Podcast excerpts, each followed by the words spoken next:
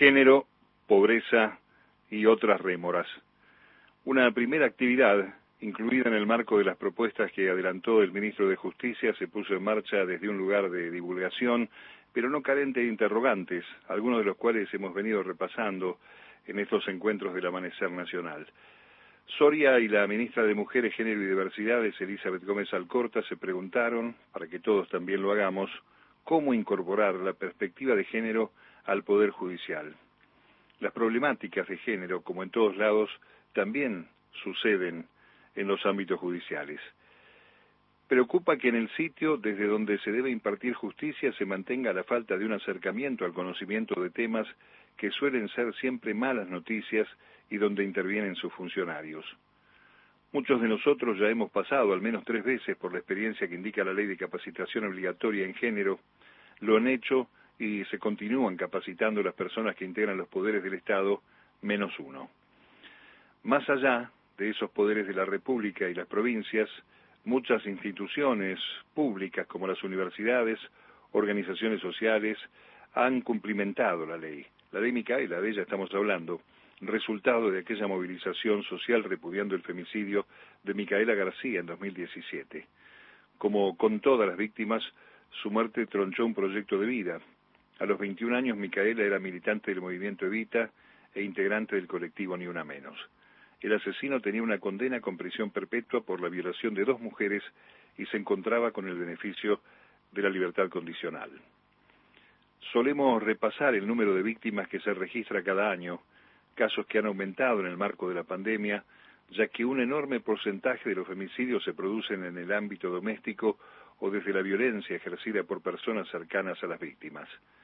Martín Soria y Gómez Alcorta, entre otros temas, recordaron que la Corte Suprema rechazó que el gobierno le dé capacitaciones de género en datos puntuales.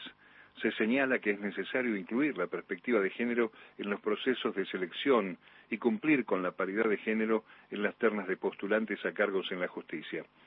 Y el nuevo ministro señaló además que todos los jefes de los ministerios públicos fiscales provinciales son varones. Se preguntó cómo vamos a tener una justicia con mirada de género si las fiscalías que deben representar los intereses de las víctimas tienen un techo impenetrable. La cabeza del Poder Judicial, sosteniendo su independencia con gran carga de hipocresía, da una señal contraria a los tribunales inferiores y su desinterés promueve indirectamente la desprotección de cientos de víctimas que en muchas ocasiones pagaron con la vida la mala praxis judicial. Sobrevive la carga ideológica machista, como ocurre con el gobierno de la Ciudad de Buenos Aires, que acaba de impedir la creación del Ministerio de la Mujer en la capital del país. En su momento, cuando Alberto Fernández criticó la demora en la formación por parte de la Corte en materia de género, y la ministra envió una carta al presidente Rosenkrantz diciéndole que seguía esperando coordinar la fecha para impartir la capacitación, los cinco integrantes de la Corte se negaron y respondieron que las actividades de sensibilización y capacitación en relación a la ley Micaela se hacían a través de la Oficina de la Mujer, el área creada en 2009 a cargo de Carmen Aijibay hasta su muerte en 2014 y que desde entonces, con rumbo incierto, dirige Elena Hayton de Nolasco, dicho sea de paso, la única mujer que queda entre los supremos desde la graciosa concesión del macrismo, ya que debió haberse jubilado hace tres años. Todo le suma a los supremos para remarcar la tensión y la guardia alta respecto de las iniciativas del gobierno que proponen su reforma judicial. Mientras tanto, cuando se conoció el doloroso 42% de la pobreza en el país, la estadística ratifica que hay más mujeres pobres e indigentes que hombres, y ese es además el grupo social que más víctimas de femicidio registra. Un fenómeno profundizado, como decimos en la pandemia, que afecta a mujeres mayores de 14 años con un grupo etario más comprometido entre los 22 y 49 años.